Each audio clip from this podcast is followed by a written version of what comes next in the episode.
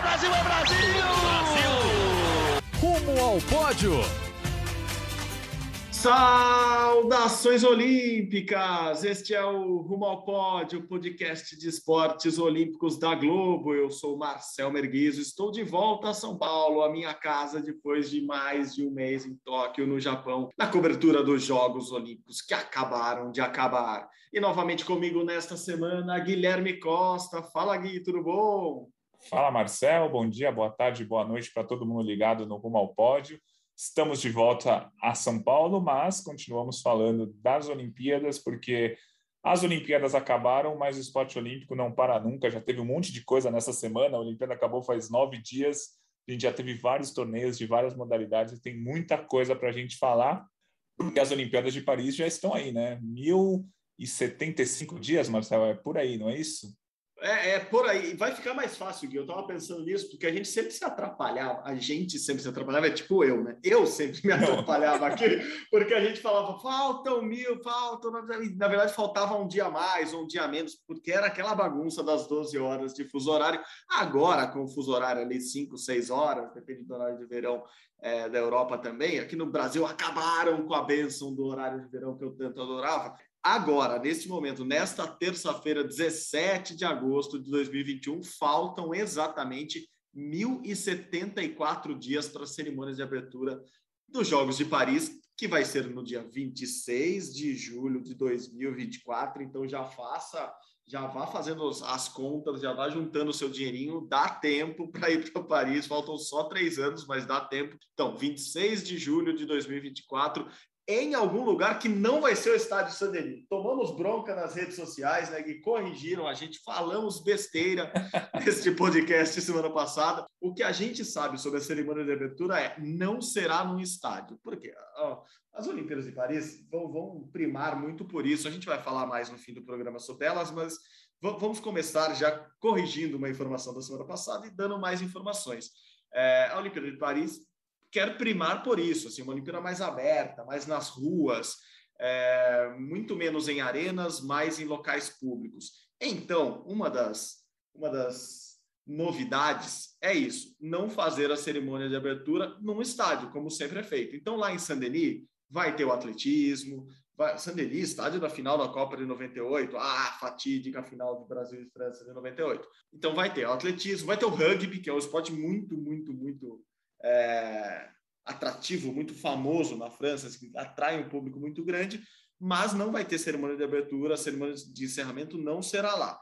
Mas também não está definida onde vai ser a cerimônia de abertura. O que o prefeito de Paris, o que as pessoas já estão falando, os organizadores, é que vai ser ali no perto do Rio Sena. Então teremos uma cerimônia pública, o que também não é uma grande novidade. É uma grande novidade, sim, nos Jogos Olímpicos que a gente conhece, mas nos Jogos Olímpicos da Juventude de Buenos Aires, em 2018, a cerimônia de abertura já foi na rua, já não foi no estádio.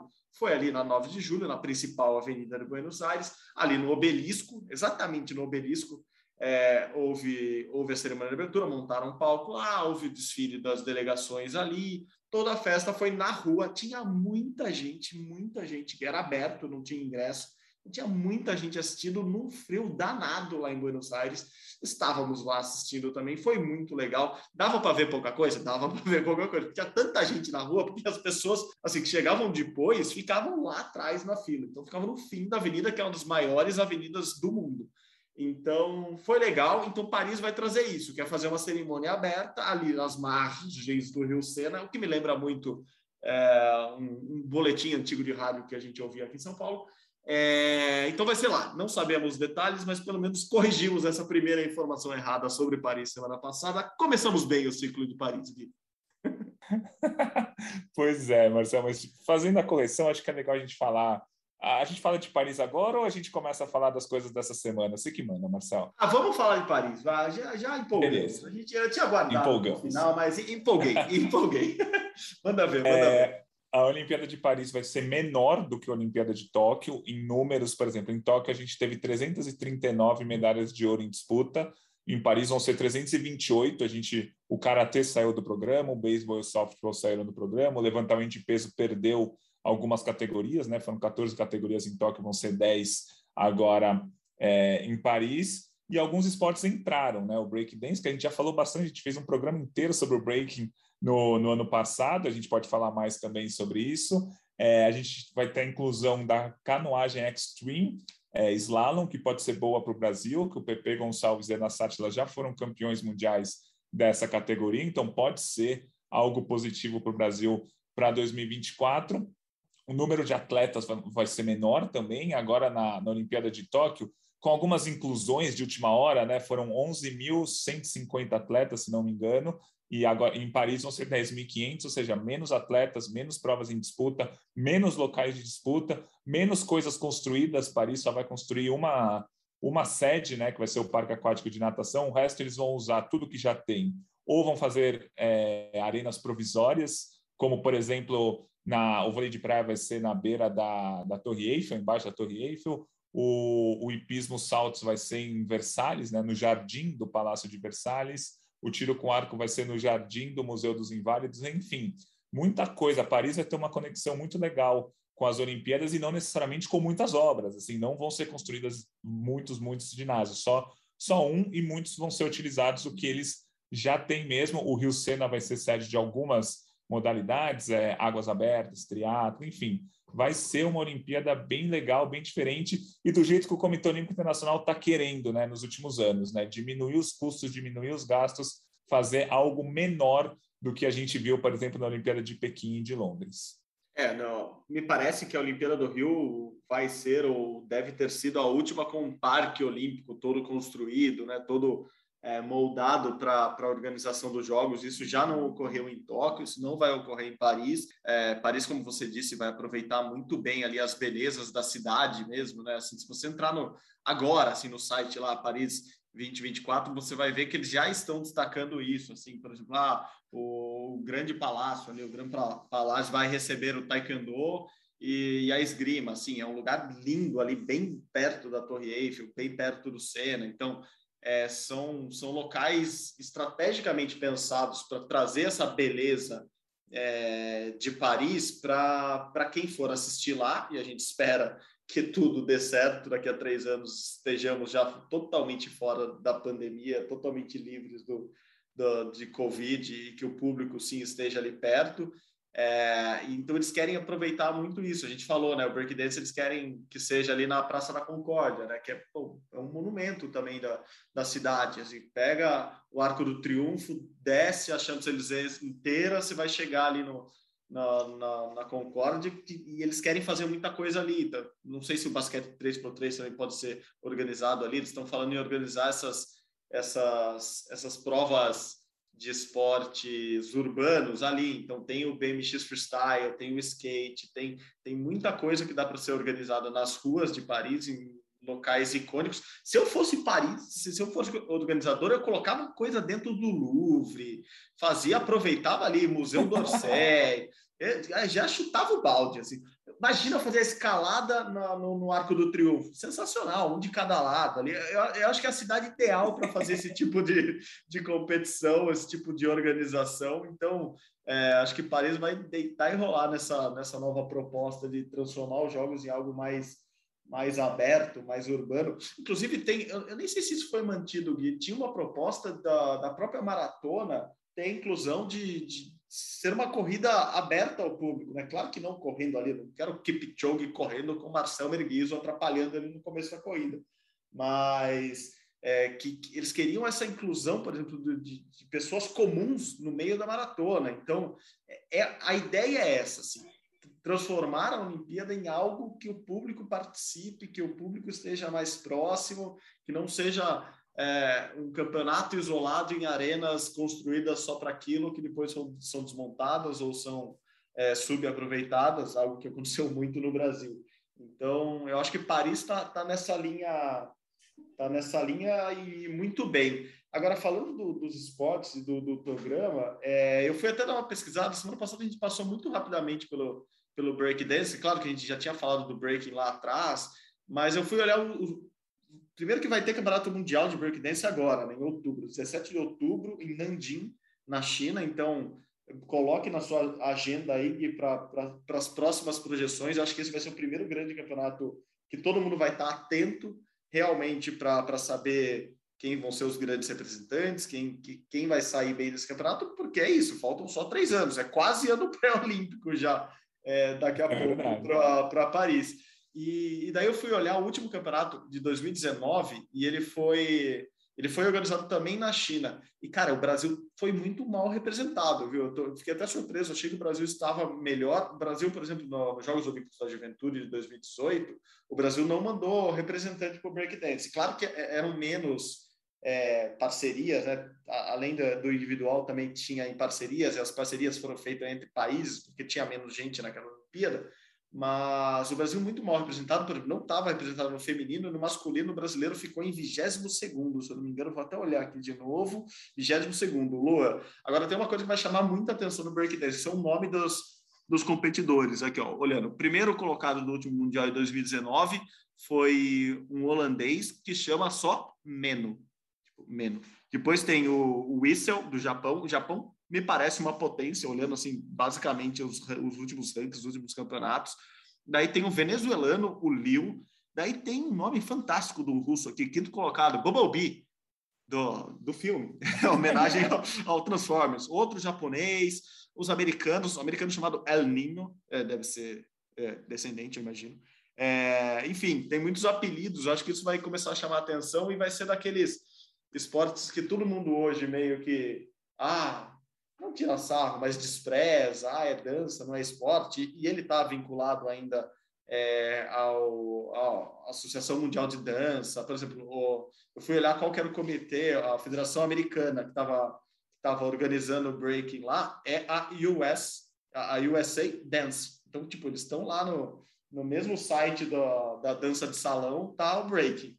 É, e isso, claro, vai abrir um preconceito e, a, e até levantar polêmica, que, que não me parece uma polêmica agora, porque uma coisa não tem a ver com a outra. Mas, por exemplo, ah, por que, que o futsal não está na Olimpíada e o break está? Porque não, uma coisa não tem a ver com a outra. Assim, basicamente é essa a resposta, mas é, porque o futsal é da FIFA, a FIFA já é brigada com o futebol é, por causa do futebol com o imagina o futsal. Então, é, enfim, eu queria falar isso do break, que eu fui dar uma olhada ali em rankings mundiais e, e me parece que o Brasil tem três anos para prestar mais atenção no esporte que vai estrear na Olimpíada, se quiser participar bem. É, agora, dos outros, das outras estreias ou das outras mudanças são favoráveis ao Brasil, né? Como você disse, o caiaque extremo me parece uma prova que o Brasil vai, vai chegar como favorito ali. As mudanças na canoagem velocidade é, também aparentemente favorecem Isaquias Queiroz. E, e, outra grande mudança é a inclusão de outras categorias no boxe, né? E o boxe me parece que é a nova, nova, novo xodó brasileiro, assim, é onde o Brasil me parece que pode apostar fichas que tem grandes chances de trazer medalhas já em 2024 também, né, Gui? Então, o boxe é, masculino vai perder espaço. O boxe vai continuar entregando 13 medalhas, assim como foi agora em Tóquio. Só que agora, eh, em Tóquio, foram oito masculinos e cinco femininas. É, no, em Paris vão ser sete masculinas e seis femininas. Então, vão aumentar as categorias femininas e diminuir as categorias masculinas. Isso pode ser bom para o Brasil, mas, ao mesmo tempo, o Brasil é, precisa tomar cuidado. É, com relação ao que você estava falando ainda de Paris, só para a gente terminar, a gente tem que lembrar que o surf vai ser realizado lá no Tahiti, né? Vai ser a milhares e milhares e milhares de quilômetros de Paris, que onde vai ser realizado o surf nas Olimpíadas é, de, de 2024. E falando das provas do Isaquias, o Isaquias ele foi campeão olímpico no C1 mil metros e foi quarto colocado no C2 mil metros junto com Jacques Godman. Na Olimpíada de Paris, o C1 mil metros continua, essa vai ser a prova individual, só que a prova de duplas vai ser C2 500 metros. É, avaliando os resultados históricos do Isaquias, o Isaquias tem mais títulos mundiais no C2 500 metros do que no C2 1000 metros. Então, talvez isso tenha sido uma boa notícia para o Isaquias, que provavelmente vai seguir essa dupla com o Jaque. Essa dupla com o Jaque teve três meses de duração, eles já ficaram em quarto lugar na Olimpíada e com quarto lugar com gostinho de quero mais, saindo bravo, porque queria pelo menos a medalha de bronze. Então, acho que o C2 500 pode ser uma boa aí para a participação do, do Isaquias Queiroz nas próximas Olimpíadas. O Karatê, infelizmente, saiu do programa. É triste, porque assim, o Brasil não teve representante em Tóquio, mas o Karatê foi muito legal nas Olimpíadas de Tóquio. Foram oito categorias e oito países diferentes ganhando medalha de ouro. foram só oito categorias e 20 países conquistando medalhas. Assim, o karatê teve mais países medalhando do que muitos esportes que tem muito mais medalha em jogo, que tem muito mais histórico. Então, foi muito legal o karatê, mas o karatê chegou e já vai embora, não vai estar nos Jogos de Paris 2024, apesar do principal nome do karatê mundial atualmente ser um francês, que é o Steven Costa, que até foi medalhista de ouro em Tóquio. Então, a gente é muito difícil começar a fazer qualquer tipo de projeção para Paris 2024 mas talvez tenha sido boa a mudança da prova de Isaquias, a distância, e muito boa a inclusão do Extreme da canoagem slalom, que o Pepe Gonçalves já foi campeão mundial e que a Ana Sátila também tem bons resultados. Boa, boa. Eu também estava olhando as mudanças na vela, e a vela sempre muda, né? As, as categorias ali, as, as classes. É, e tem uma classe que puta, me chamou muito a atenção e eu não tinha visto ainda, que é, espero que eu não esteja falando o nome errado, que é a IQ Foil que é muito legal, é muito rápida e, e, assim, eu fiquei impressionado com a velocidade dos barcos. Parece, é, a gente sempre faz essa associação e parece meio é, infantil até, mas parece Fórmula 1 de barco mesmo, assim, é muito rápido, é, é como se fosse aquela prancha vela individual, como se fosse, não é uma prancha vela individual, mas ela é muito rápida porque a quilha é maior e os barcos ficam fora d'água. É muito rápido e muito legal. É, eu estava vendo, inclusive, que agora nos no Jogos Pan-Americanos Júnior, que vão ocorrer pela primeira vez, vai ter um PAN Júnior, né? Ele vai ser organizado na Colômbia no fim do ano e vai, já vai ter essa classe. Então vai ser legal para a gente já, já ter uma noção de como o Brasil tá também. Esse PAN Júnior classifica para os Jogos Pan-Americanos de 23, e, enfim, consequentemente, é, é um caminho natural para Tóquio, para os atletas mais jovens que vão a Tóquio a vantagem do Brasil, no sentido da vela, é que as classes que o Brasil vai bem, ou mais especificamente a classe que o Brasil vem dominando nos últimos anos, ela está mantida, né? A 49 FX, né? A 49 FX, a 49 feminina da Martini e da Caena está mantida e elas podem buscar o tricampeonato, que seria algo espetacular, inédito e o caramba, tudo que você puder colocar de adjetivo positivo para as duas aí. Mas me chamou muita atenção. Eu, eu acho que essas provas Tóquio me deu essa sensação e essas provas mais empolgantes, mais velozes, mais radicais estão chamando muita atenção das pessoas. As pessoas já gostaram, pessoas que descobriram a canoagem slalom em Tóquio, já gostaram muito da, da prova, do jeito que é, e eu acho que elas vão gostar ainda mais da, do Extreme. E, e, a vela, que é um esporte difícil de acompanhar, que a transmissão de TV tem que ser muito, muito boa para você criar ali um, um cativar o público e a transmissão é muito legal mesmo, é muito legal ver ela pela TV, é, ao vivo é, é, mais complicado de assistir. Eu acho que classes como essa foil vão, vão chamar muita atenção e tem tudo para para ganhar espectadores e atrair gente para o esporte, assim como a escalada, a prova de velocidade atraiu muita gente já. Eu acho que é, temos uma tendência. Me parece que os velhinhos do COI estão acertando em alguma coisa e é nessas é, essas pequenas mudanças para provas mais radicais, eu vou chamar assim, estão chamando atenção positivamente. Eu acho que o caiaque extremo e, uh, e, classes como essa da vela podem ser a, as grandes novidades para o público que vai conhecer, assim, pelo menos eu, as primeiras vezes que eu assisti essas, essas duas modalidades, elas me chamaram muita atenção, Gui. É, então, a, a Ike Foil, que você falou, que eu também não sei direito como se fala o nome, é uma classe parecida com o que a gente teve agora nas Olimpíadas, que é o RSX, que é uma espécie de windsurf. Mas é uma, é uma classe parecida, mas muito mais veloz, como você falou. Os barcos chegam até a flutuar, assim, você vê a. Eles vão, vão até em cima da água, é um negócio super legal de ver as imagens. E está rolando agora, neste momento, o Campeonato Mundial dessa categoria na Suíça. Começou hoje, terça-feira, no momento que a gente está gravando, até para a gente começar a ver quem que serão os favoritos ah, para essa prova nas Olimpíadas de 2024. Muitos, muitos medalhistas olímpicos da classe RSX migraram para essa classe também, para a gente ver se vai seguir é, os mesmos nomes ou se a gente vai ter no, novos nomes né, nessa categoria. Por exemplo, a classe RSX atualmente era a classe Mistral até 2004 e antes era a classe Windsurf. Então foi mudando aos poucos, os atletas foram mais ou menos se mantendo os mesmos, só que a, a a modalidade foi mudando, o tipo de barco mudou um pouquinho, a velocidade mudou um pouco, e agora a gente chegou nessa classe que é super legal, vale muito a pena é, colocar na internet aí para vocês verem as imagens, porque o barco realmente voa. É, eu vou soletrar, chama IQ Foil, F-O-I-L. Você colocar no YouTube, você vai conseguir ver imagens dessa, dessas disputas. É super legal. Outra modalidade que entrou na vela também é o kitesurf. O kitesurf vai fazer parte das Olimpíadas em 2024. Isso vai ser muito interessante. Ainda é difícil a gente projetar qualquer coisa para o Brasil, assim, saber quais são os principais resultados do Brasil nessa categoria, mas é muito legal ter o, o kitesurf é, nas Olimpíadas. Ainda falando da vela, a, o COI fez aquele negócio que tem feito ultimamente, né? A gente tem a classe 470 masculina e a classe 470 feminina. A gente teve até as Olimpíadas de Tóquio agora.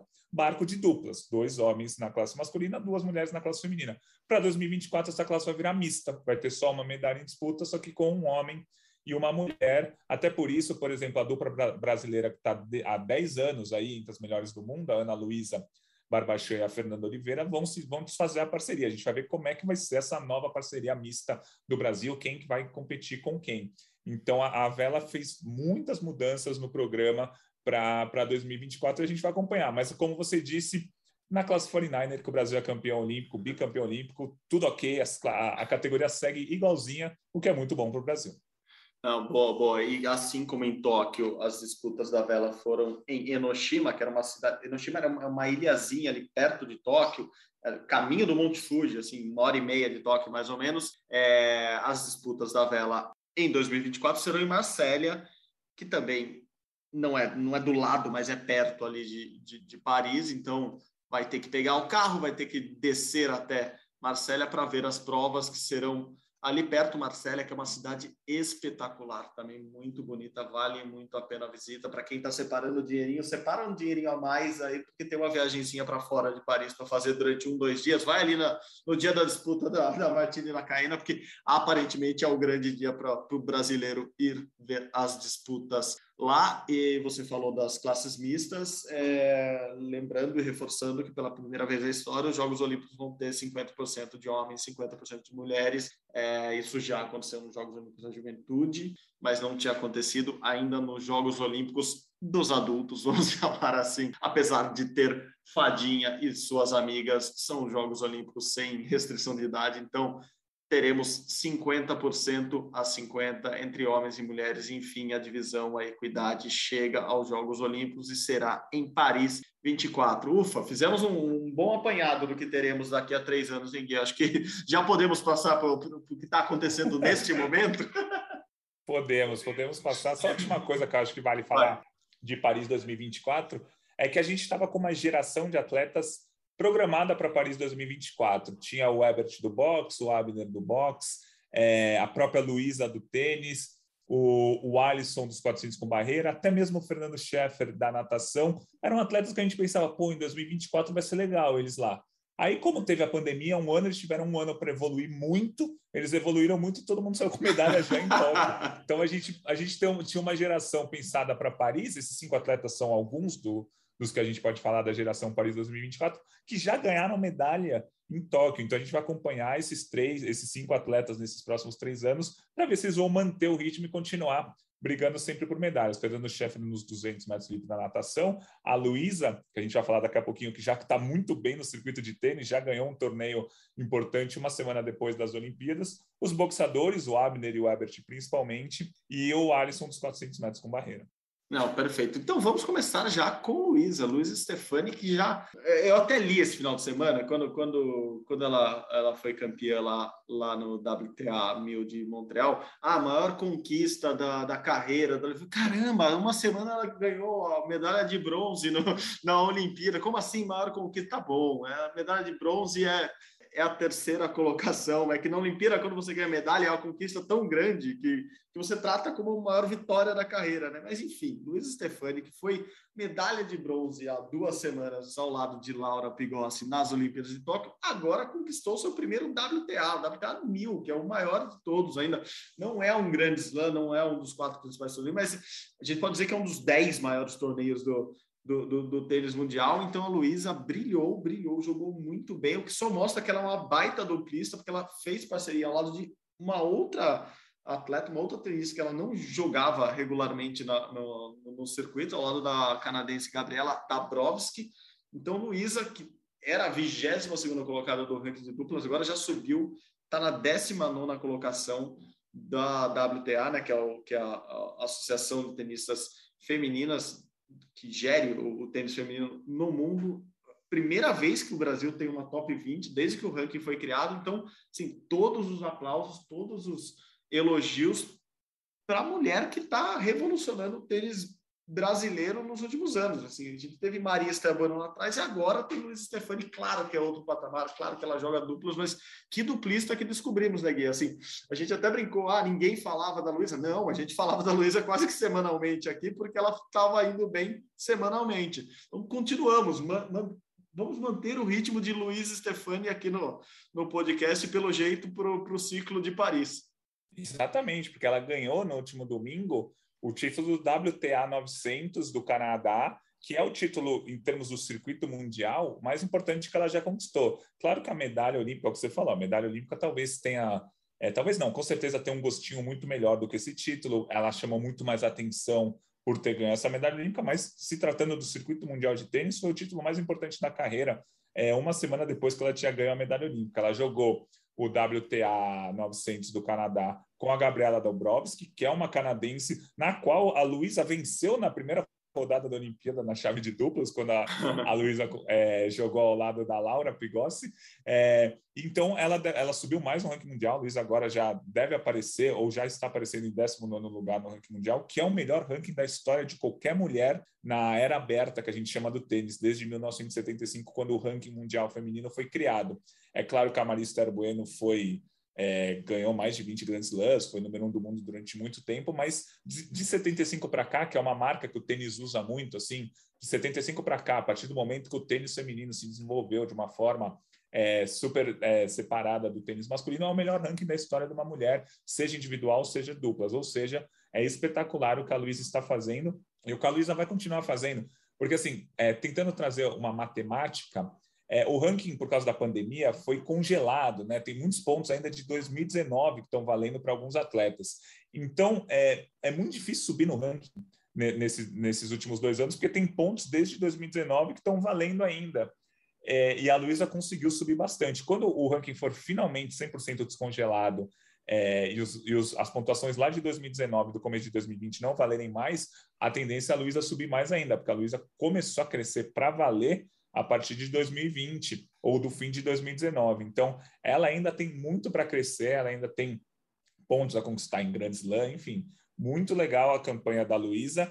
E a gente tem que falar um pouco da Laura também, falando rapidamente. A Laura é mais focada no individual no circuito mundial, por incrível que pareça. A Luísa joga praticamente só o circuito de duplas. A Laura joga o circuito individual, ela é um pouco abaixo, ela vai jogar um torneio é, essa semana que dá 60 pontos no ranking mundial, mas a Laura também é uma medalhista olímpica e a gente vai falar bastante dela aqui, tanto nos torneios individuais dela quanto de dupla. Mas a Laura foca mais, pelo menos na carreira dela a, a, desse ano, do ano passado, nas competições individuais. Não, perfeito, perfeito. Laura que jogou muito ali nas partidas finais em Tóquio, foi. Não, não dá para levar dizer que uma levou a outra nas costas, porque elas formaram uma bela dupla, mas a Laura jogou muito. A, a Luísa claramente era. era a expectativa estava em cima da Luísa, que já, já estava há um ano, desde o PUD de 2019, já estava aparecendo ali, mostrando as asinhas para quem não acompanhava de perto a carreira dela, mas esperava-se muito dela na Olimpíada. A Laura foi a grande surpresa e jogou muito bem ali, então você está certíssimo. Vamos acompanhar muito bem as duas.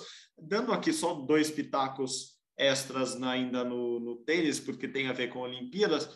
O Bruno Soares vai voltar a jogar o US Open, ele que passou por uma cirurgia de apêndice de, de emergência nos Jogos Olímpicos de Tóquio, assim, na viagem é, para Tóquio, ele teve a crise, a crise de apendicite, teve que operar logo chegando lá em Tóquio, então não pôde jogar, claro, não, tinha, não teria a mínima condição de jogar é, lá em Tóquio. O, o Bruno está recuperado, a, ele já estava bem lá, né? Ele já tinha saído bem da, da, da, cirurgia lá, mas agora volta e vai jogar o US Open.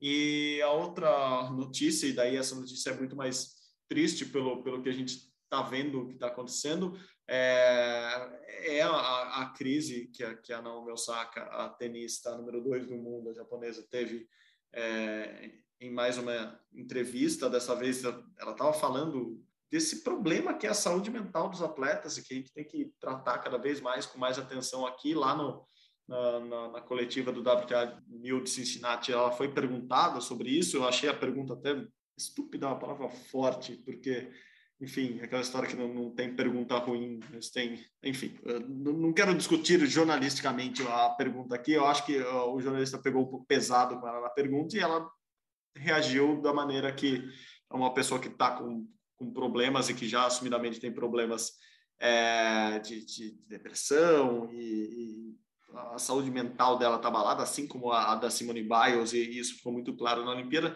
Enfim, queria só trazer aqui que Naomi Osaka continua, continua nos holofotes, infelizmente, por esse assunto, mas que a gente tem, acho que, todo o apreço e toda a torcida para ela, pela, pela atleta que ela representa, pela força que ela tem no tênis e pela força que ela tem fora das quadras também, como com a representatividade dela, assim, no, no, mesmo dia ela tinha anunciado que ia, que ia doar o prêmio lá de Cincinnati para as vítimas do Haiti, o pai dela né, é haitiano, então é, ela que é muito engajada, é muito representativa, uma, uma jogadora, uma atleta, uma personalidade importante no mundo inteiro, é, então nossa torcida aqui para Naomi, claro, e para o Bruno também, que ele volte e volte bem, beleza, Gui? É isso, a gente fica na torcida e acompanhando o circuito de tênis que vai o ano inteiro, né? O circuito de tênis é um dos mais completos entre todas as modalidades, porque os tenistas chegam a jogar 30, 32 semanas no ano, 32 torneios em um ano. Claro, alguns jogam menos, é, por lesões, tal, jogam 10, 12, 14 torneios, mas os principais brasileiros, que atualmente são os duplistas,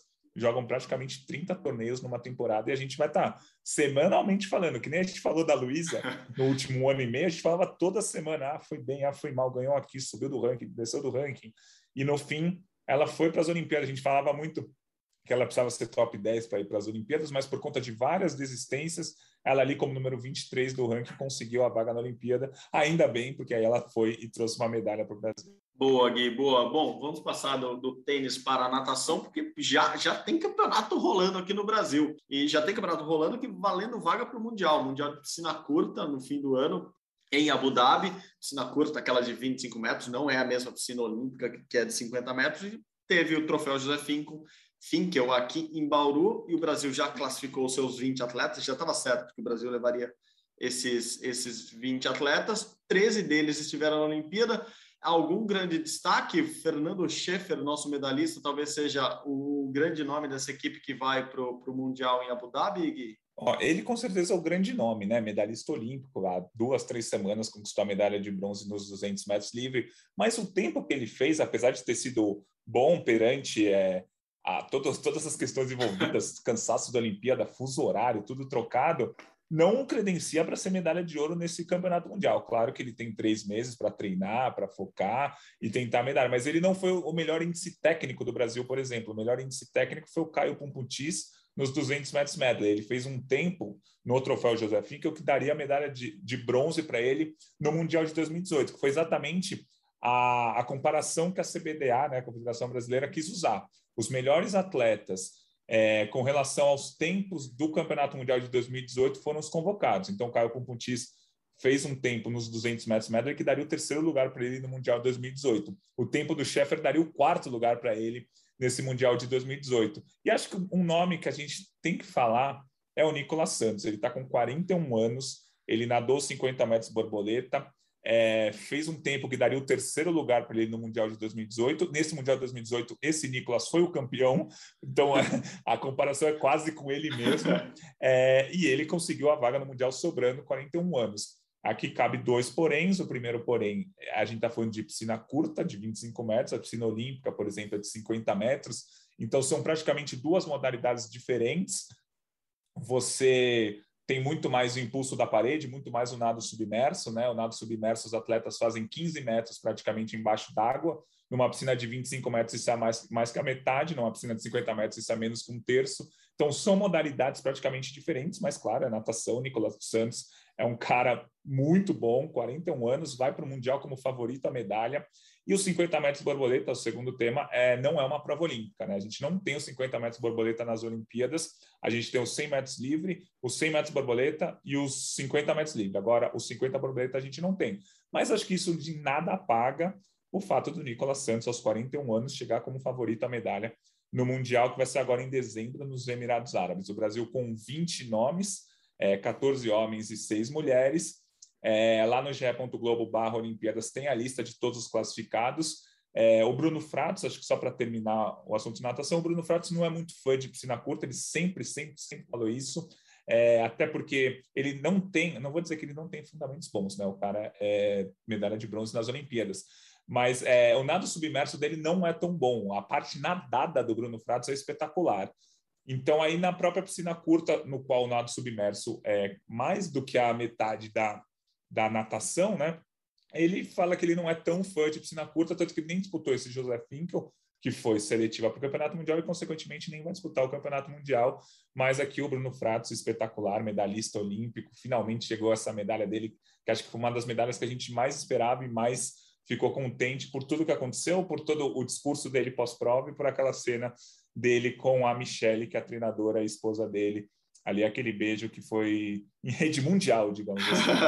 Não, mas essa, com certeza, é uma das cenas que estará em todas as edições de, de quando formos lembrar de, de Tóquio 2020, né, a Olimpíada de Tóquio que ocorreu esse ano em 2021, essa cena com certeza estará na edição de todos os filmes, todos os documentários, todos os, os globos, Sim. repórteres do mundo passaram essa cena. A cena é realmente muito bonita. Bruno que está curtindo a mulher lá na casa dele nos Estados Unidos nesse momento com a medalha, então está descansando também. Isso que eu ia falar, não sei como... Ah, só voltando no Bruno na prova dele faz muita diferença, né? Especialista nos 50 metros, uma piscina de 25 metros, ele tem que fazer uma virada, que muda totalmente a dinâmica é do, do nado ali. Então, talvez seja o cara a prova mais afetada de todas. Claro que todas as provas dobram o número de viradas, mas a prova dele nem virada tem. De repente você enfia uma parede que ele tem que bater o pé e voltar. Então, acho que muda muito e ele está muito mais do que certo de descansar. Eu ia falar justamente do Fernando, do chefe Cara, o cara conseguiu nadar uma, um campeonato brasileiro de piscina curta duas semanas depois do, do, do, de conquistar uma medalha olímpica, com um tempo razoavelmente bom. Eu não consigo, não tô, faz uma semana que eu voltei de Tóquio, eu não consigo nem dormir direito ainda. Exatamente. Eu não consigo nem entrar no fuso horário. Meu estômago não entrou no fuso horário, meu sono não entrou no fuso horário. O cara conseguiu nadar o campeonato brasileiro e ir bem. Então, assim, tudo que esses caras fizerem pós-Olimpíada, eu admiro ainda mais. Assim, eu acho que Exatamente. todos eles ele... mereciam um mês de férias e eles não estão tendo. Então, parabéns. É, ele fez um tempo nos 200 metros livre que o daria ao quarto lugar no Mundial de 2018. Por isso que na lista da CBDA, o índice técnico, digamos assim, o Caio ficou em primeiro, por, pelo tempo que ele fez nos, nos 200 medley, o Nicolas ficou em segundo, pelo tempo que ele fez nos 50 borboleta, e o Fernando Scheffer foi o terceiro desse índice técnico que a CBDA é, criou para fazer essa seleção porque o Schaefer fez um tempo que daria o quarto lugar para ele no Mundial em piscina curta, lembrando de 2018. Lembrando, como a gente já falou, mas acho que vale repetir, é, ele fez esse tempo voltando do Japão, fuso horário trocado, Nossa. competição uma semana depois que ele voltou de uma medalha olímpica que deve ter feito a cabeça dele virar de cabeça para baixo com entrevista, com um público atrás, com todo mundo falando dele e ele foi lá e fez um tempo referente ao quarto lugar do Mundial 2018. Então, assim, eu não quero me empolgar para o Mundial, que vai ser agora em dezembro, mas quero uma medalhinha do Fernando Schaefer aí. Boa, boa, boa. E só o último pitaco de natação, nesse mesmo fim, que eu lá em Bauru, o filho do Gustavo Borges, que a partir de agora vai deixar de ser filho do Gustavo Borges, ou daqui a pouco deixa de ser filho do Gustavo Borges, a gente passa a chamá-lo apenas de Luiz Gustavo Borges, o que já leva a entender que ele é o filho do Gustavo Borges foi o mais rápido no, no 50 livre, 50 livre que não teve Bruno Fratos, e inclusive ele fez 21,19. É, eu vi no, no, no, no do Globo que é o quarto melhor tempo da história do 50 na, em piscina curta, atrás só de Cezão, César Cielo, do Nicolas Santos, eterno, e de Bruno Fratos. Os três já fizeram abaixo dos 21 segundos o, o Gustavinho, ou o Luiz Gustavo, ou o filho do Gustavo Borges, agora o novo campeão brasileiro de 50 metros. Ele não vai para o Mundial, né? Porque nisso que você estava explicando, ele não fez o índice necessário ali, mas já é um título importantíssimo, ainda mais é, batendo um tempo do próprio pai. O pai que era especialista ali nos 200, os 100, é, mas o, o Gustavinho ou o Luiz Gustavo já já começa bem aí a carreira. Ele que teve chance de ir para Tóquio, né? ficou ali perto. Ele faz carreira nos Estados Unidos, fez carreira universitária lá. É, teve chance, mas eu acho que esse ciclo vai ser o dele. Tomara que tenhamos é, mais, um, mais um bom nadador para prestarmos atenção. E, enfim, poderemos usar aquele velho ditado de filho de peixe, peixinho, é que a gente nunca usou em nenhuma matéria jornalística, Imagina. agora a gente vai poder usar.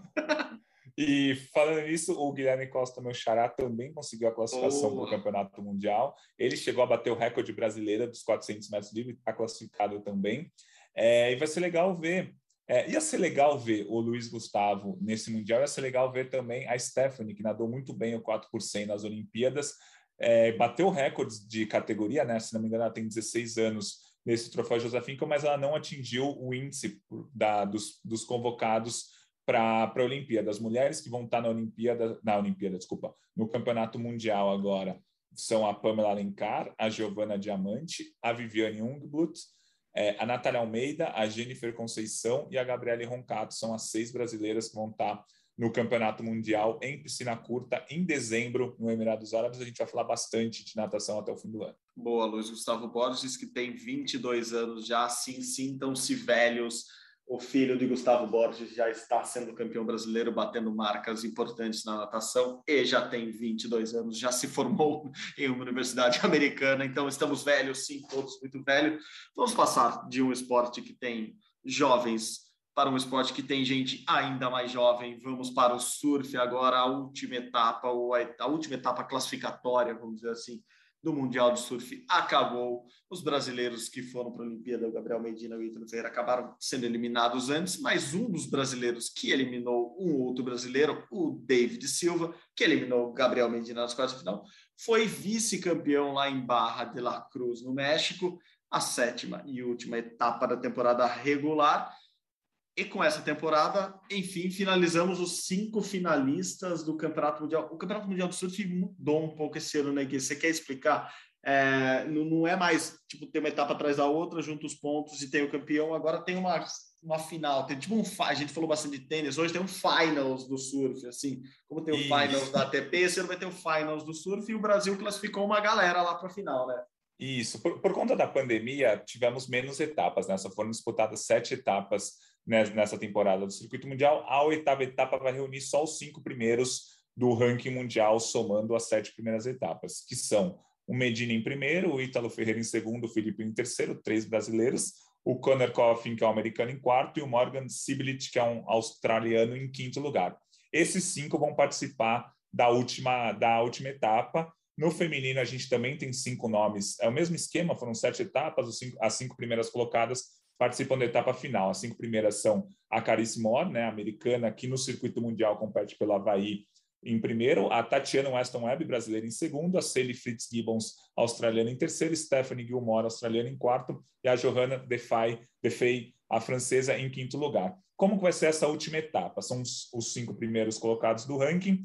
Aí é, é meio difícil de explicar, mas vamos lá. O quarto colocado enfrenta o quinto. O vencedor desse desafio enfrenta o terceiro colocado, aí a gente tem uma outra disputa entre o terceiro colocado e o vencedor entre o quarto e o quinto. Aí o vencedor desse desafio enfrenta o segundo colocado, e aí o vencedor desse desafio entre o segundo colocado e o vencedor anterior enfrenta o primeiro colocado. Ou seja, para o Gabriel Medina ser campeão, ele precisa ganhar uma bateria só, que é contra o vencedor das anteriores. Para o Morgan Siblit, por exemplo, ganhar, ele que está em quinto, ele precisa ganhar quatro baterias. O mesmo acontece no feminino. Para a Carice Moore ganhar, ela precisa ganhar uma bateria só. Para Tati, a, a Tati Weston Webb, para ser campeã do, do, ano, precisa ganhar duas baterias. É, e para é, francesa, que ficou em quinto lugar, por exemplo, ela precisa ganhar quatro baterias. É meio complicado o regulamento, mas essa última etapa vai ser assim. É, tranquilona para quem é o primeiro do ranking, só precisa Exato. ganhar uma bateriazinha, e complicada para quem é quinto do ranking.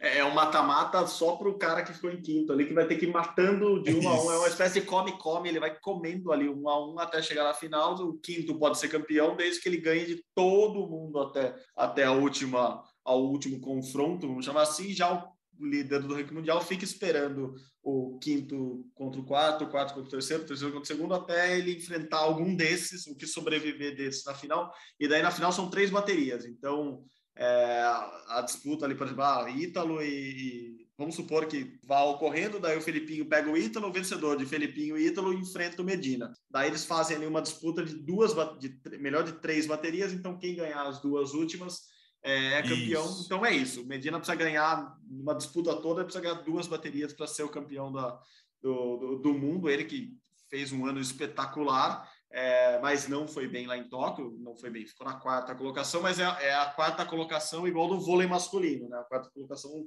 que você esperava que o cara ganhasse medalha, não é uma quarta colocação para celebrar, ao contrário da quarta colocação do Darlan, acho que a gente vai usar eternamente essa, essa analogia, que é uma quarta colocação atrás de três caras que estão arremessando, fazendo o melhor do mundo, e ele estava ali fazendo o que ele podia naquele momento, então é, a quarta colocação do Medina na Olimpíada é trágica e, e, e, houve, inclusive, o cancelamento de uma etapa agora, de a roupa que o Medina nem competiria, né? Porque ele, infelizmente, resolveu não se vacinar para antes da Olimpíada. Foi um das aqueles atletas que a gente tentava descobrir, né, Gui? Ah, quem será que não se vacinou? O Medina, a gente soube depois das Olimpíadas que foi um desses. É, mas essa etapa, enfim, foi cancelada, então ele vai para a Califórnia com os outros cinco disputar o título mundial de surf de 2021. Bom, falando em 2021, ainda está acabando, mas ainda tem muito atletismo. O né? atletismo é uma dessas, um desses esportes que deixa normalmente o final do ano, é, o meio e o final do ano para as grandes disputas. Em ano olímpico, então, depois da Olimpíada, basicamente é quando, quando tudo ocorre. O circuito mundial continua com as principais é, competições, a Diamond League e, e, e, o Challenger continuam agora no segundo semestre, mas também temos essa semana, bom, dependendo do horário que você está ouvindo esse podcast, já começou lá no Quênia o Mundial Sub-20, que é um mundial para a gente prestar atenção sempre. Né? O Mundial de Atletismo nos últimos anos tem revelado alguns bons atletas do Brasil, um deles a gente vem falando sempre aqui, o Alisson dos Santos, né, Gui? Isso, vai ter o Campeonato Mundial Sub-20, que o Sport TV vai transmitir a partir dessa, dessa madrugada de terça para quarta.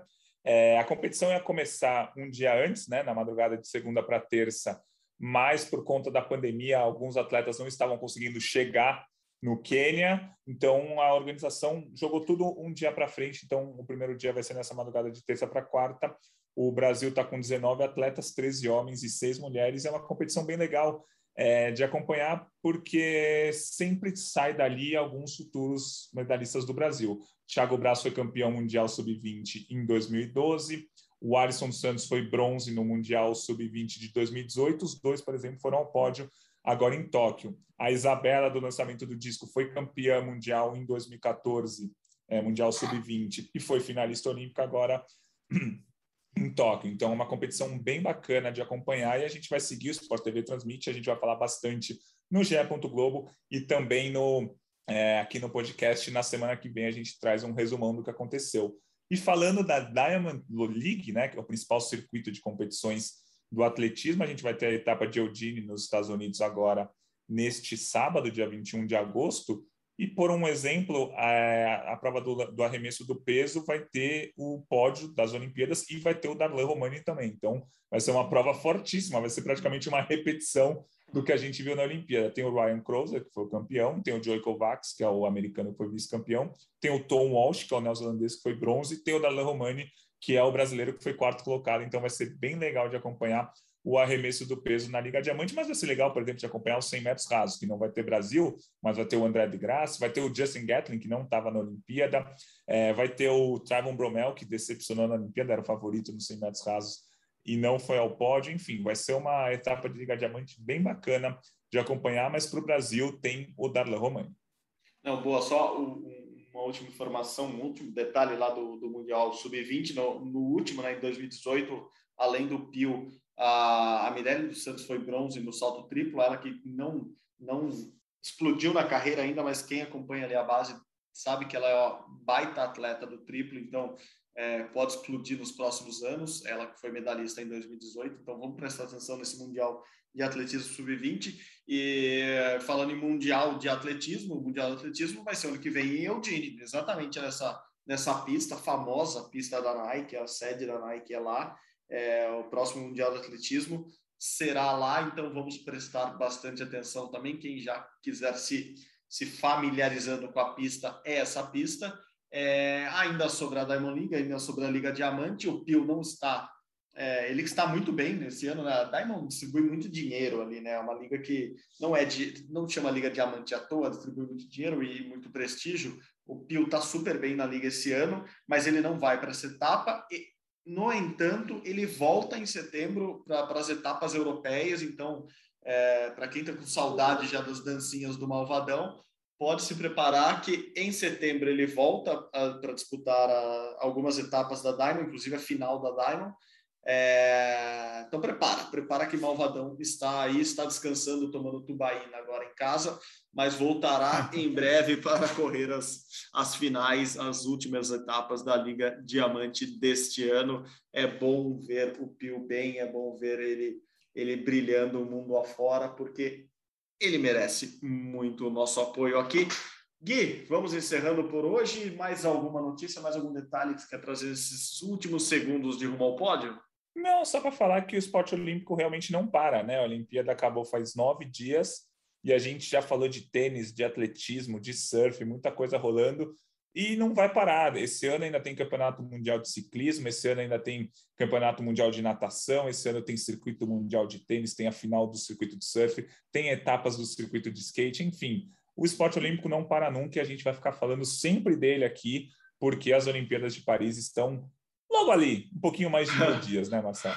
logo ali, logo ali, falando em Paris, falando em skate, já tem campeonato de skate com brasileiro, Letícia Buffoni, competindo em Paris essa semana. Então, já aproveita ver um esporte que você ficou apaixonado ali durante os Jogos Olímpicos, ou já era apaixonado, ficou apaixonado por Letícia Buffoni, ficou apaixonado por Paris. Aproveita tudo, a Cidade Luz, a Cidade do Amor, tudo junto agora no Sport TV. Acompanhe também lá. A gente segue acompanhando tudo aqui, noticiando para vocês semanalmente ou diariamente, se você acompanhar nossos blogs lá no GE. Globo, nossas notícias na TV Globo, no Sport TV. A gente não para porque o esporte olímpico não para. Gui, eu vou tentar dormir um pouquinho melhor essa noite, mas agora durante o dia continuaremos o trabalho por aqui. Espero que você esteja bem por aí. Valeu, obrigado por mais este rumo ao pódio. Que parceria boa, Gui. Valeu. Valeu, Marcelo, sempre um prazer. E a gente vai falar bastante na semana que vem das Paralimpíadas também, que vão começar dia 24 de agosto. A gente vai falar dela aqui, mas no GE. Globo, cobertura completa das Paralimpíadas. O Sport TV vai transmitir muita coisa e a gente vai acompanhar os Jogos Paralímpicos é, que começam agora dia 24 de agosto em Tóquio. Perfeito, Gui. Paralimpíadas de Tóquio a partir da próxima terça-feira em todos os canais Globo e os canais Globo e aqui também. Grande abraço, Gui. É um prazer fazer o Rumo ao Pódio, produzi-lo com você. Lembrando que hoje a edição está com o nosso querido Luiz Fernando Filho, a coordenação continua com ele, Rafael Barros e a gerência com André Amaral. Você encontra o nosso podcast lá na página do GE, ge.globo barra rumo ao pódio ou nos agregadores de podcast favorito. Vá lá, procure, busque, compartilhe com os amigos. Muito obrigado pela companhia novamente. Obrigado a todos. Até semana que vem. Saudações olímpicas. Tchau, tchau.